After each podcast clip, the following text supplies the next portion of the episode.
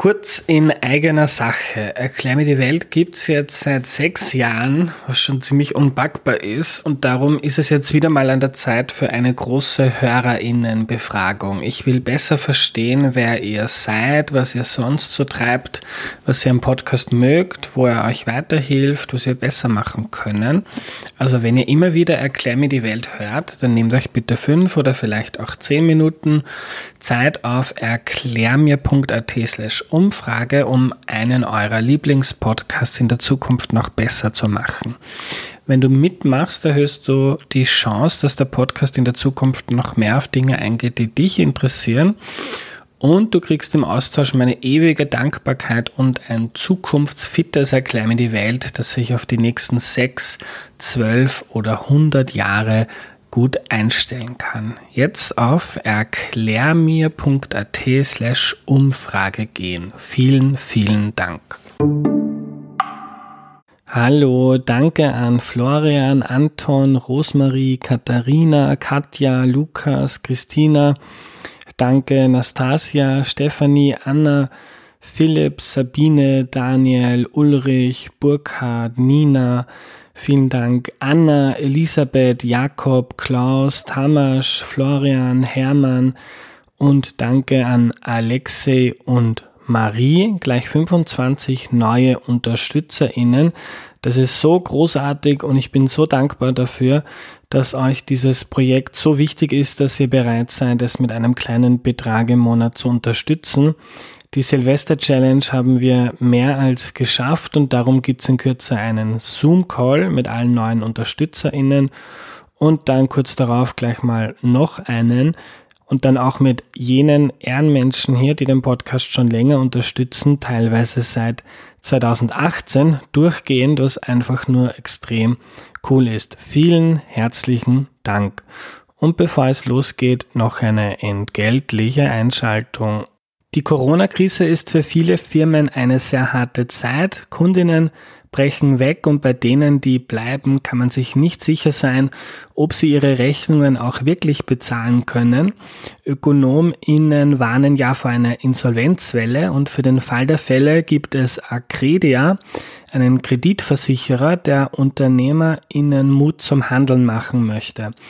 Wird eine Rechnung nicht bezahlt, springt Accredia ein. Accredia betreibt genaues Monitoring von Unternehmen und warnt mit ihrem großen internationalen Datenpool auch im Vorfeld bereits vor Geschäften mit Risikokunden. Mehr Infos auf accredia.at.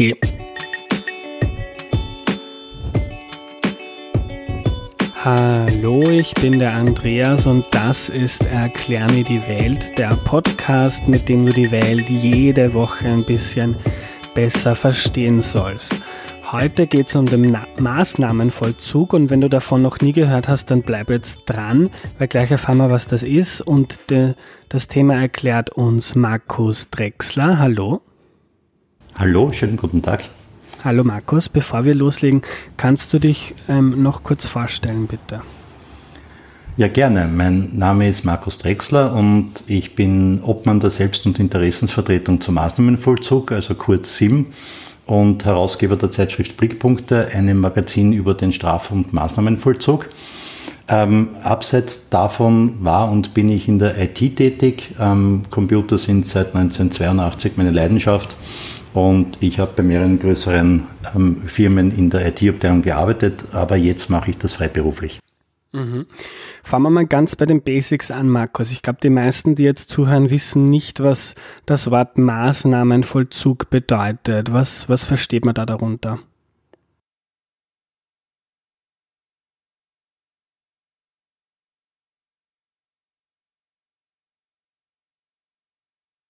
Also prinzipiell ist es so, wenn jemand in Österreich eine Straftat setzt, also gegen das Gesetz verstößt, es ein Gerichtsverfahren gibt und dann eine Sanktion vom Staat, also der Staat reagiert sozusagen auf das Unrecht und es wird eben äh, der Täter oder die Täterin eingesperrt oder bekommt eine, eine bedingte äh, Strafe ausgesprochen.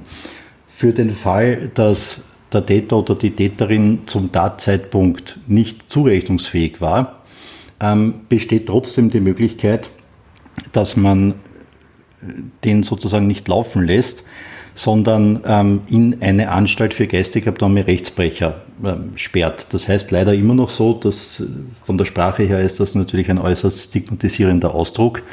Aber das ist leider seit 1974 äh, der Originalwortlaut, der da verwendet wird. Das heißt, wenn jemand also eine, eine psychische Erkrankung hat oder eine psychosoziale Beeinträchtigung, dann wird er jetzt nicht wie ein normaler ähm, Gefangener weggesperrt für einen gewissen Zeitraum, sondern es sollte ein, ein Modell einsetzen, das sich Therapie statt Strafe nennt. Das ist 1974 geschaffen worden durch den damaligen Justizminister.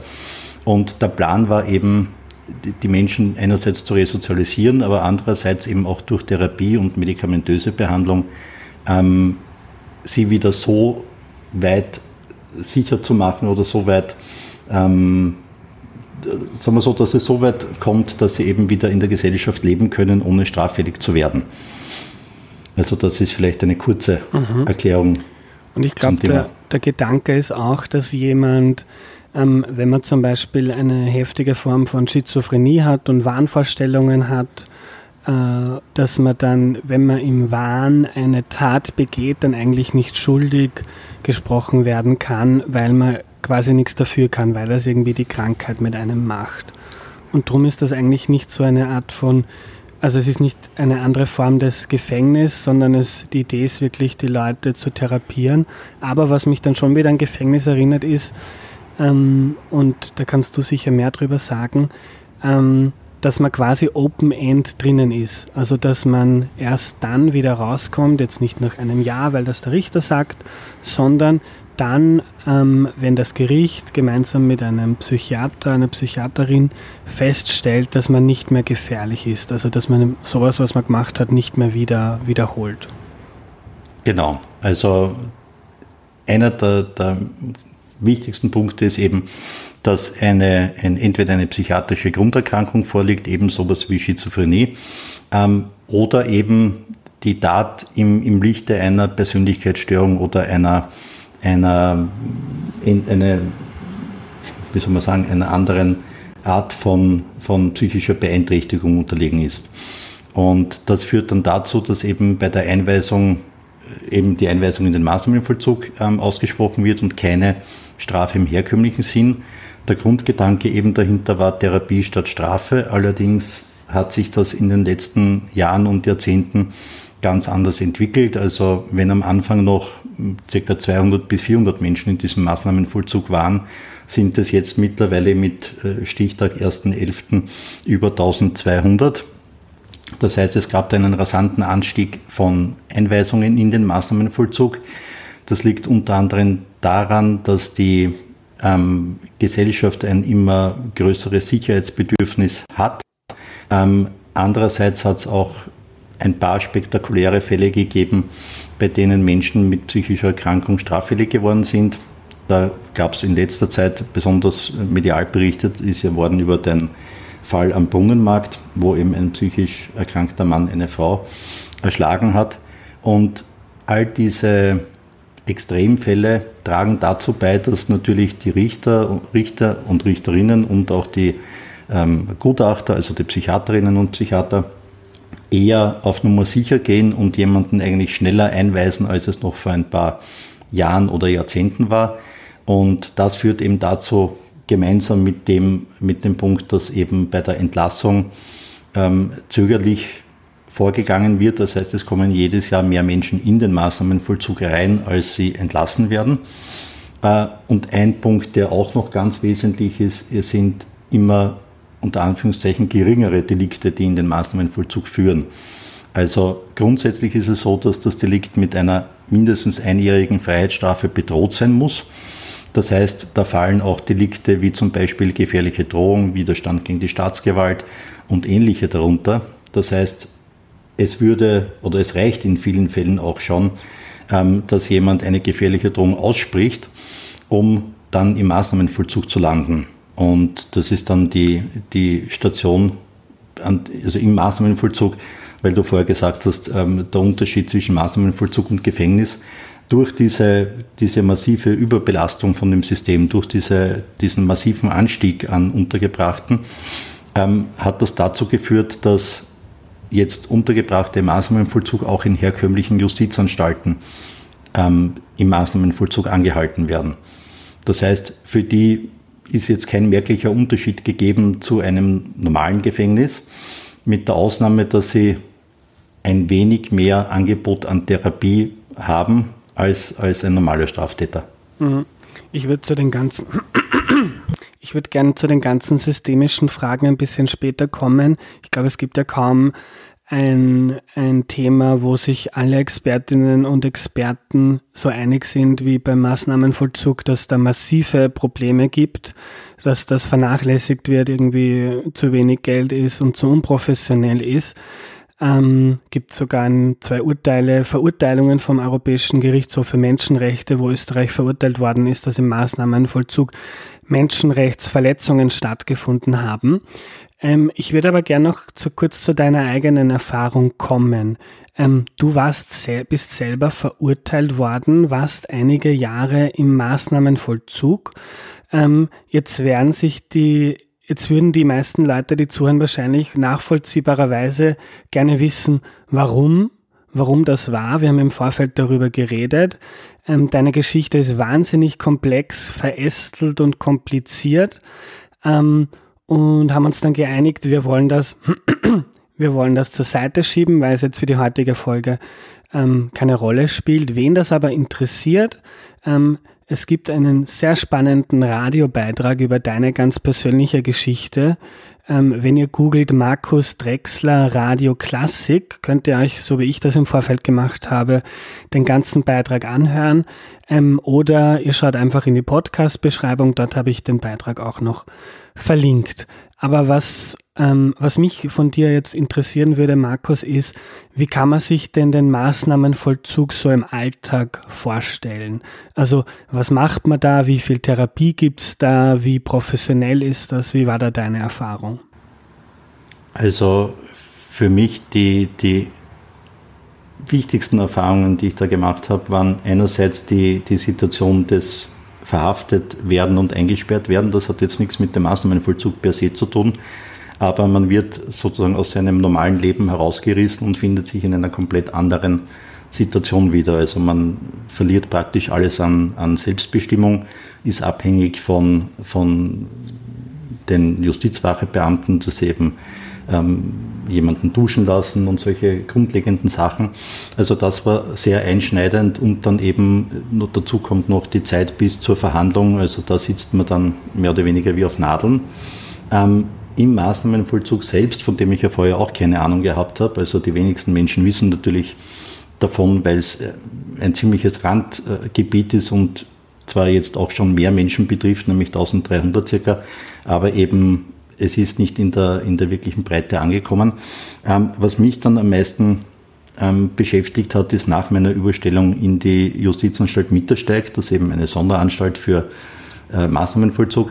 Das ist dass in ich Wien, dort, muss man dazu sagen. Genau, in Wien, ja.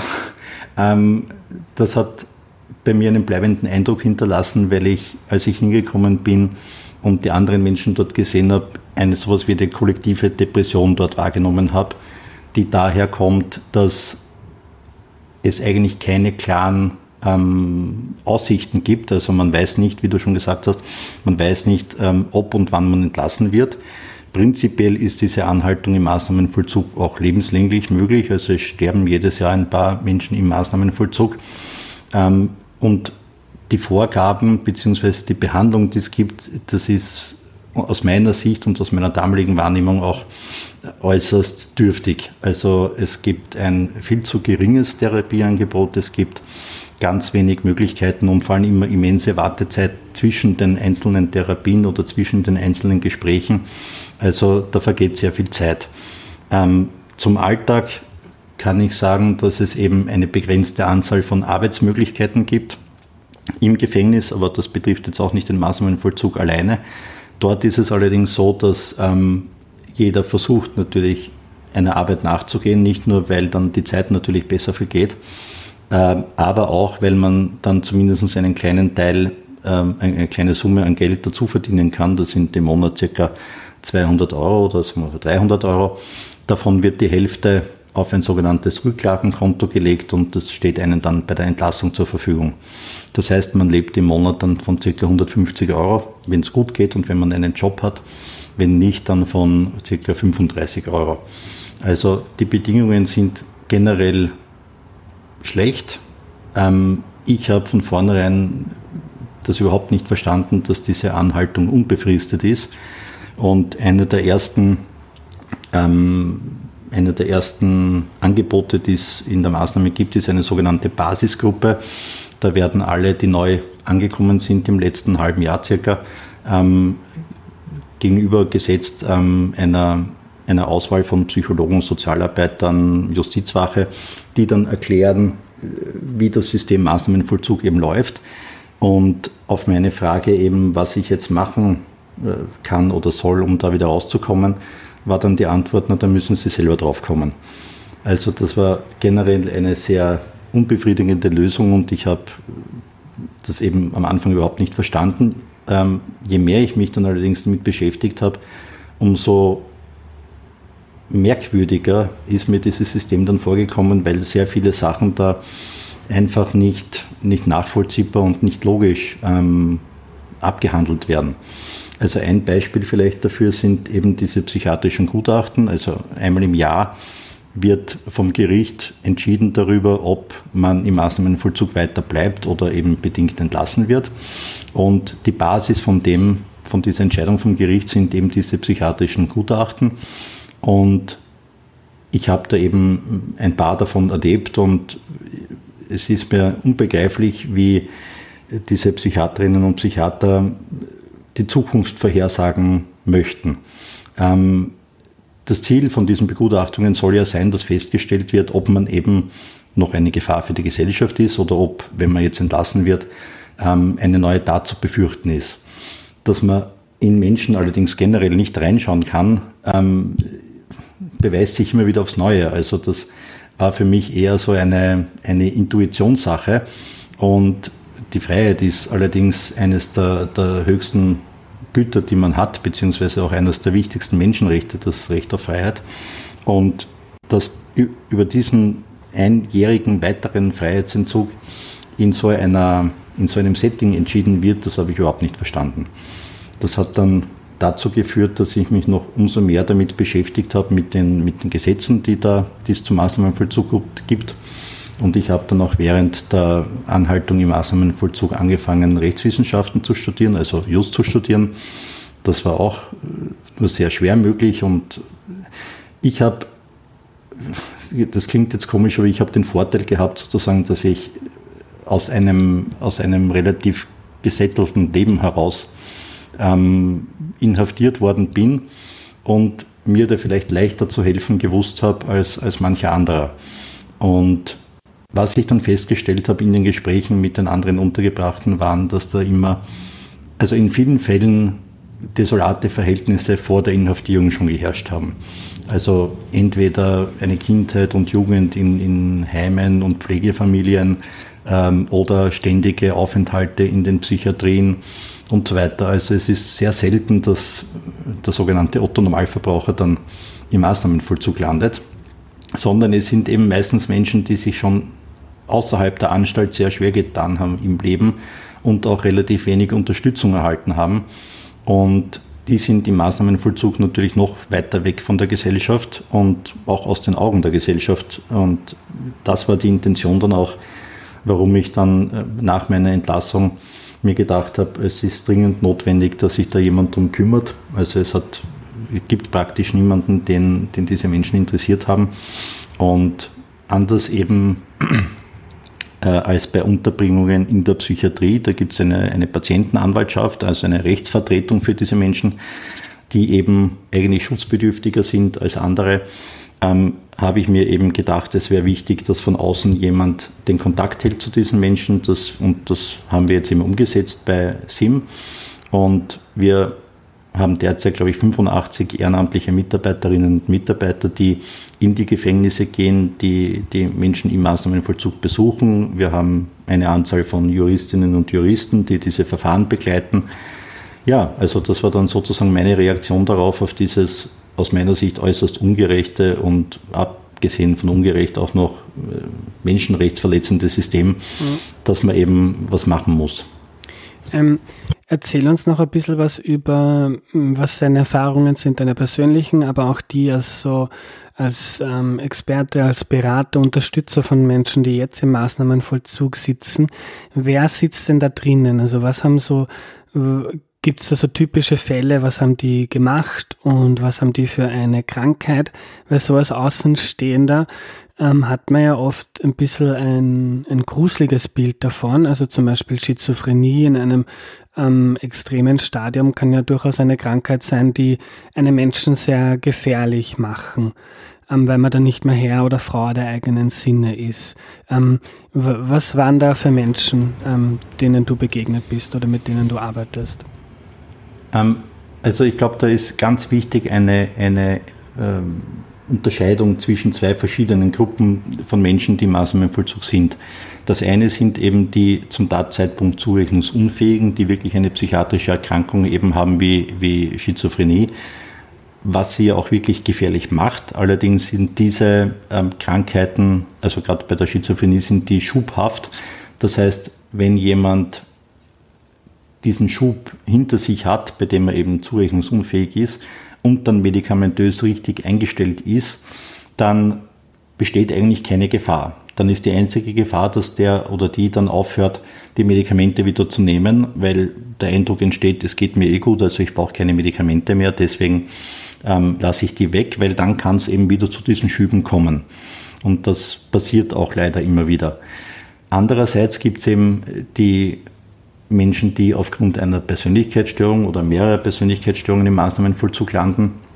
Und das war das, wo ich ähm, eben auch gelandet bin am Mittersteig. Das heißt, dort waren alle möglichen Arten von, von Menschen und, und Diagnosen dann. klingt jetzt komisch, aber das, das geht von ähm, Narzissmus bis, zum, äh, bis zu Abweichungen vom Sexualverhalten. Also es waren einerseits Leute dort, die gefährlich gedroht haben, die sich äh, Widerstand gegen die Staatsgewalt geleistet haben. Andererseits auch Leute, die ähm, Kinder oder Minderjährige eben missbraucht haben oder Bilder gesammelt haben oder eben auch, das geht bis zu, bis zu Mord und Totschlag. Also da ist jetzt nach unten eine Grenze zwar mit dem ein Jahr und nach oben allerdings nicht. Ähm, und eine Ausnahme gibt es noch, nämlich reine Vermögensdelikte können nicht in den Maßnahmenvollzug führen. Das wurde geändert äh, vor ein paar Jahren. Aber grundlegend kann man sagen, dass alles sehr unterschiedlich ist. Also es gibt eine Anzahl von, von eben gefährlichen Drohern und Nötigern und anderen, dann eben die, die Sexualstraftäter und dann die, die wegen Körperverletzung, die eben bis zum Mord gehen kann, im Maßnahmenvollzug sitzen.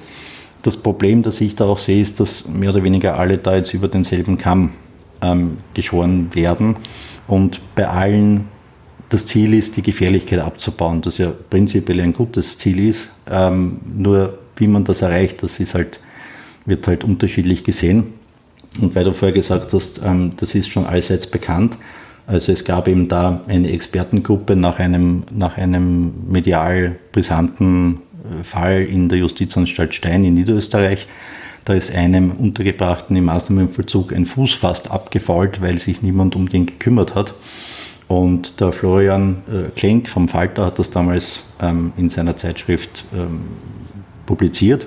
Daraufhin ist dann ein, ein großer Aufschrei durch die Gesellschaft, aber vor allem durchs Justizministerium gegangen. Und der damalige Justizminister Brandstätter hat eben diese Expertengruppe eingesetzt, um die Verbesserungen zu erarbeiten, die dringend notwendig wären. Ich sehe das auch so, also auch aus dem, was ich erlebt habe, würden diese Vorschläge, wenn sie umgesetzt werden, viel verbessern, weil es einfach eine größere Hürde geben muss, um überhaupt in den Maßnahmenvollzug zu kommen.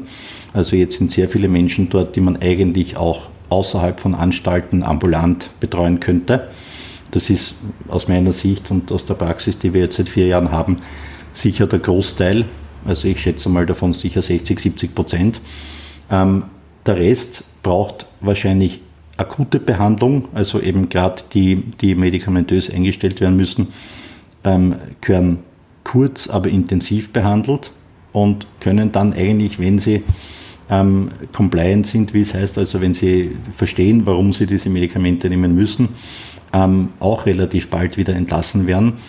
Das ist natürlich auch ein, ein Thema, das immer wieder in den Medien berichtet wird darüber, dass jemand, der wegen einem, einem Kapitalverbrechen dann im Maßnahmenvollzug landet und dann vielleicht nach drei, vier, fünf Jahren wieder entlassen wird, obwohl wenn man dasselbe Verbrechen begangen hätte als, als gesunder Mensch sozusagen, dann würde man da mehrere Jahre, also vielleicht Jahrzehnte auch äh, im Gefängnis sitzen. Aber in dem Fall ist die, die Feststellung der nicht mehr Gefährlichkeit, also der Ungefährlichkeit im Vordergrund und das bestimmt eigentlich das Handeln. Das System an sich ist halt überfordert mit einerseits mit der Anzahl von diesen Menschen und andererseits auch mit dem, mit dem Problem, dass man es halt nicht wirklich sagen kann, ob jetzt jemand gefährlich ist oder nicht. Und eine hundertprozentige Sicherheit geben auch diese psychiatrischen Gutachten natürlich nicht. Mhm. Ich finde das so spannend, weil du vorher gesagt hast, die Freiheit ist das höchste Gut ähm, einer Gesellschaft. Und das ist ja so eine breite Debatte. Und man könnte sagen, dass viele Gesellschaften und auch, ähm, ich glaube, die unsrige jetzt wieder stärker in Richtung Sicherheit tendiert. Jetzt zum Beispiel nach dem Anschlag in Wien gab es eine Debatte, losgetreten von der Politik, ob man nicht ähm, viel mehr islamistische Gefährder schon im Vorhinein präventiv einsperren könnte, bevor sie noch was machen ähm, wo man quasi dann sperrt man halt 100 Leute ein und 99 sind unschuldig, aber einen, einen Anschlag haben wir dadurch verhindert. Und das spiegelt sich ja, glaube ich, auch ein bisschen im Maßnahmenvollzug. Immer wieder gibt es so Fälle, ähm, du hast den Brunnenmarkt angesprochen, ähm, ich erinnere mich auch 2018, ein dramatischer Fall. Ein Mann ist aus dem Maßnahmenvollzug entlassen worden und hat, glaube ich, kurze Zeit darauf ähm, eine Prostituierte ermordet und dann ähm, zerstückelt, hat gesagt, er wollte sie kosten, hat sie, glaube ich, im Neusiedlersee versenkt und das sind dann diese, da kochen dann oft diese Debatten hoch, wo es darum geht, wie viel Freiheit, wie viel Sicherheit wollen wir uns erlauben. Und da scheint so, als würden viele Menschen zum Schluss kommen, na lieber Sicherheit, lieber ein paar mehr Leute einsperren, als jetzt jemanden ähm, zu früh rauslassen. Und ähm, sag mir bitte, wie du das siehst. Und mir scheint so, dass das Problem ist, erstens, man will irgendwie Sicherheit und Kontrolle, wo es die vielleicht gar nicht gibt. Und zweitens scheint so, ähm, und ich habe mir die Medienberichte angeschaut, das wird ja jetzt seit über zehn Jahren kritisiert, dass die Zustände wirklich miserabel sind im Maßnahmenvollzug. Jetzt sind schon über 1000 Leute, aber es wirkt gesellschaftlich so, das ist so, das betrifft so einen ganz kleinen Teil der Gesellschaft und mit dem will man, viele davon haben psychische Krankheiten, mit denen will man eigentlich gar nichts zu tun haben. Und diese Kombination aus irgendwie zur Seite schieben, aber großes Sicherheitsempfinden führt dann zu diesen desolaten Verhältnissen, die es heute gibt. Ich bin dir sehr dankbar, dass du den Fall angesprochen hast, von dem von dem Mann, der da bedingt, also entlassen worden ist aus dem, aber auch ein Mittelsteig und ich habe ihn auch gekannt, ähm, der dann eben diese Frau umgebracht hat, der jetzt wieder im Maßnahmenvollzug gelandet ist und dort auch den Rest seines Lebens sein wird. Also der wird auf jeden Fall nicht mehr entlassen, ähm, weil der bezeichnend ist für dieses System. Also da hat sich eben gehandelt um einen zum Zeitpunkt der Entlassung, schätze ich, 50 bis 60-jährigen Mann, der noch dazu gesundheitliche Probleme gehabt hat und der vorher jahrelang im Maßnahmenvollzug war. Also der war, wenn ich mich richtig erinnere, jetzt zwischen 15 und 20 Jahre im Maßnahmenvollzug. Ähm, und der wird entlassen und kommt kurze Zeit später eben, ähm, setzt er dann dieses Delikt. Ich bin ihm dann, glaube ich, eine Woche nachher begegnet, weil er ähm, bei uns war und wegen einem anderen Problem ganz gelassen dort gesessen ist. Also es war ihm überhaupt nichts anzumerken. Aber ähm, ich habe, wenn ich mich jetzt richtig erinnere, eineinhalb Jahre mit ihm auf derselben Abteilung äh, am Mittelsteig Zeit verbracht. Und das Wesentliche daran ist, dass alle diese Einschätzungen, ob jemand gefährlich ist oder nicht, können nicht funktionieren, indem man einmal in der Woche mit dem redet, eine, eine Psychologin, oder indem man einmal im Jahr ein psychiatrisches Gutachten macht. Das heißt, man bräuchte viel intensivere viel intensiveren Kontakt. Man müsste Beziehungsarbeit leisten in Form von Psychotherapie, die aber sehr intensiv stattfinden müsste. Und das ist da nicht passiert. Also ich hätte ihn damals auch nicht entlassen, weil mir ganz klar war, dass, dass er trotz seines Alters und trotz der langen Zeit im Maßnahmenvollzug und trotz der, der Behandlung, die er während der Zeit gehabt hat, auf jeden Fall ein sehr schlimmes Bild hat von seinem Leben und wie sehr das geprägt war von, von dominanten Frauen, die ihm alle nur geschadet haben. Das heißt, er hat allen Unheil in seinem Leben äh, die Schuld daran den Frauen gegeben und deswegen war für mich eigentlich klar, wie es auch bei einigen anderen ist, dass man die auch nicht entlassen kann. Also man muss die Gesellschaft natürlich schützen vor Menschen, die, die solche äh, Daten setzen können.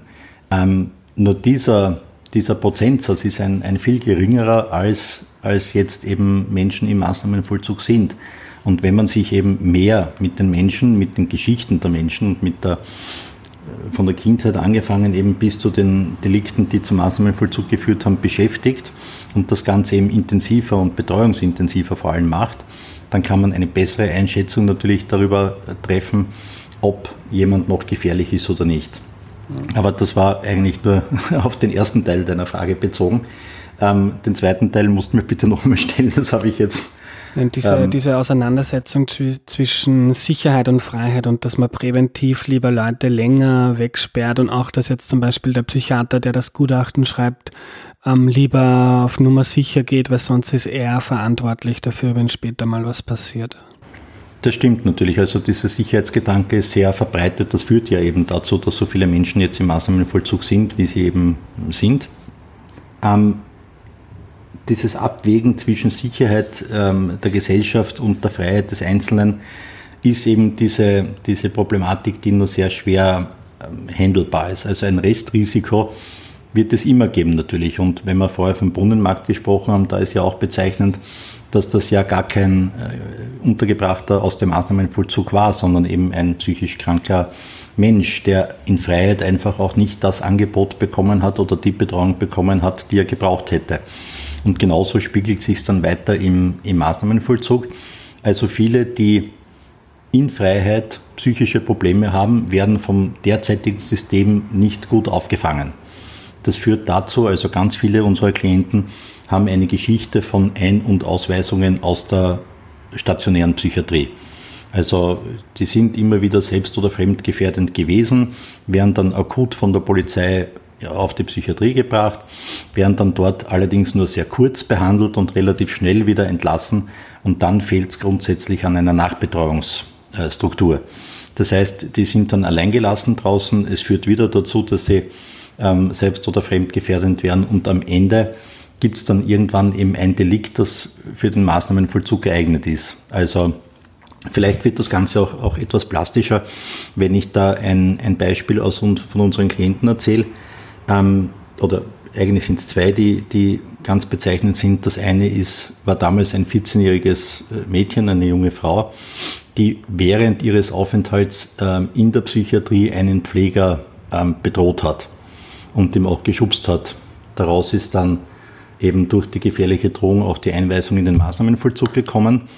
Und die sitzt jetzt mittlerweile seit, also jetzt ist sie 19 geworden, also circa fünf Jahre im Maßnahmenvollzug, hat dort allerdings überhaupt keinen, keinen Entwicklungsprozess, der gerade in so einem Alter wichtig wäre, machen können. Und wenn man die Relation jetzt herannimmt, ähm, weiß ich nicht, ob das wirklich ein, eine Auszeichnung ist für Österreich, wenn man sich nicht anders zu helfen weiß gegenüber einem 14-jährigen Mädchen, als sie in den Maßnahmenvollzug zu stecken, weil sonst keine äh, passenden Betreuungs- oder Behandlungsmöglichkeiten gibt, dann, dann stimmt eben auch schon außerhalb des Systems Maßnahmenvollzug äh, was nicht.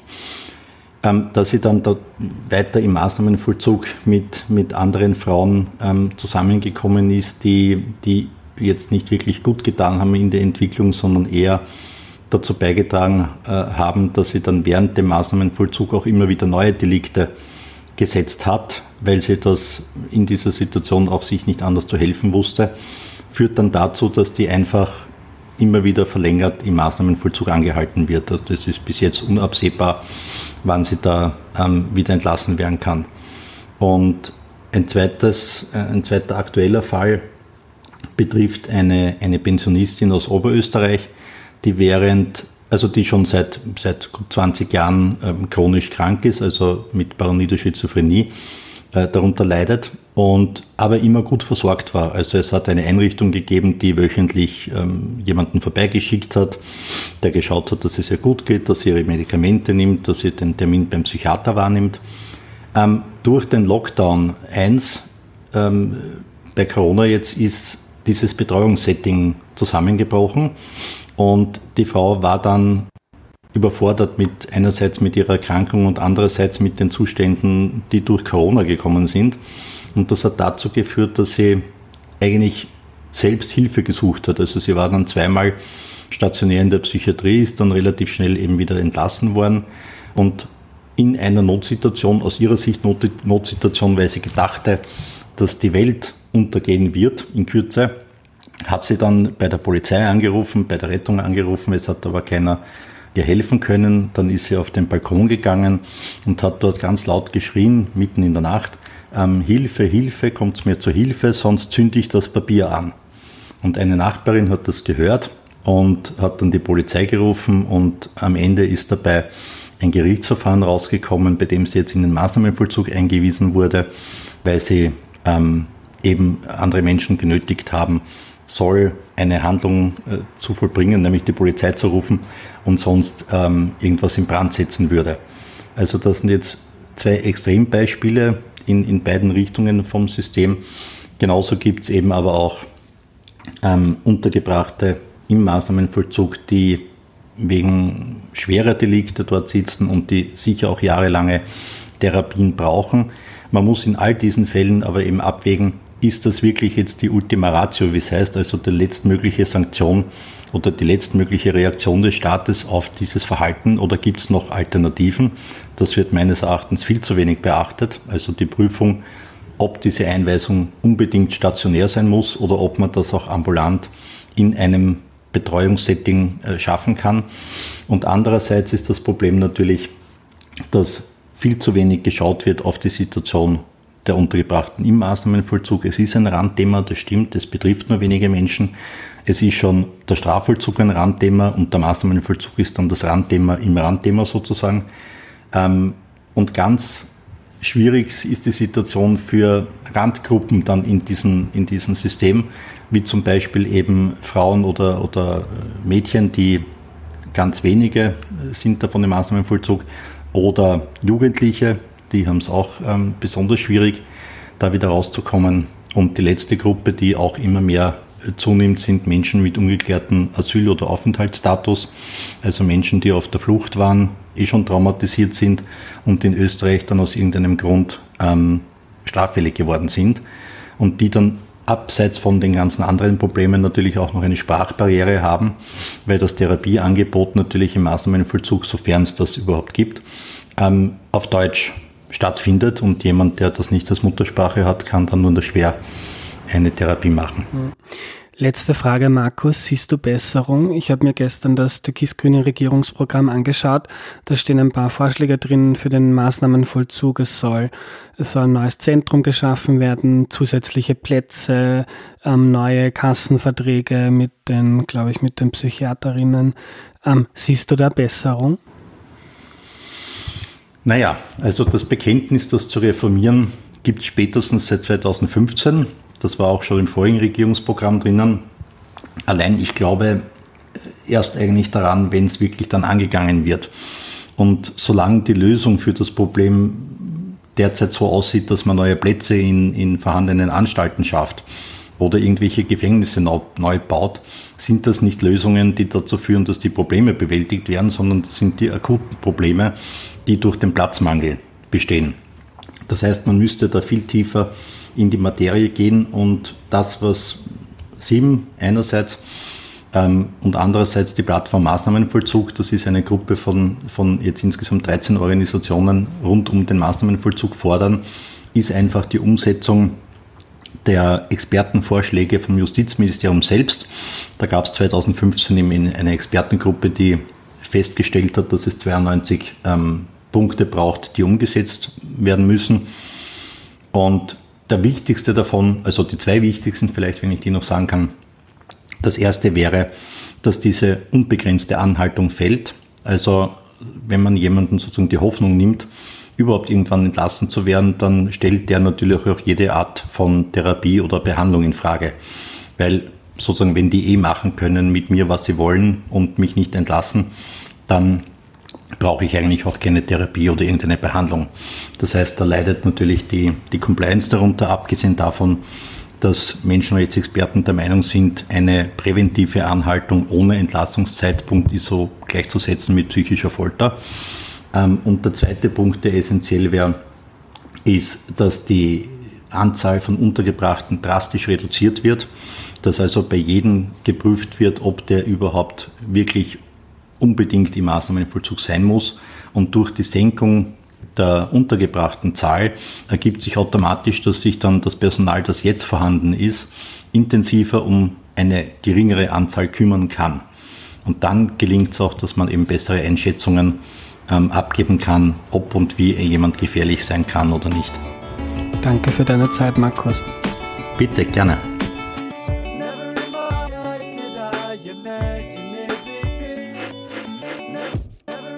Was nehme ich mir mit? Der Maßnahmenvollzug ist seit vielen Jahren immer wieder medial ein Thema.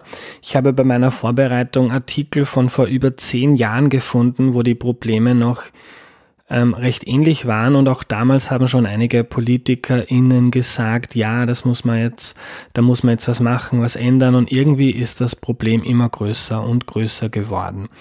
Die Idee hinter dem Maßnahmenvollzug ist eigentlich gut, Therapie statt Strafe, aber dass die Realität nicht immer so aussieht oder eher sogar sehr selten ist, ist ziemlich traurig. Ich kann dem Spruch viel abgewinnen, dass man eine Gesellschaft danach beurteilen kann, wie gut sie sich um die Schwächsten kümmert und psychisch kranke Menschen, die strafbar geworden sind und deshalb für viele Jahre ohne genug und ohne gut genug Therapie vor sich hinleben müssen, eingesperrt und da vom Gutdünken eines einzelnen Psychiaters abhängig sind, zählen sicher zu den Schwächsten der Gesellschaft. Und auch wenn die türkis-grüne Regierung unter Justizministerin Zadic ein paar kleine Reformen angehen möchte, hält Markus das für viel viel zu wenig. Es scheint also so weiterzugehen, vielen Worten folgen wenig Taten. Das war die heutige Folge. Am Ende möchte ich euch noch einen Film empfehlen. Soul, den habe ich mir vor kurzem angeschaut, ein Animationsfilm, der wirklich süß gemacht ist und der sich um unser Inneres, unsere Persönlichkeit, Gefühle und das Wichtige im Leben dreht. Echt super und auch für Kinder geeignet. Das war's für heute. Vielen lieben Dank fürs Zuhören. Wenn ihr Erklär mir die Welt gut und wichtig findet, dann unterstützt den Podcast bitte auf www.erklärmir.at. Danke und bis zum nächsten Mal. Tschüss.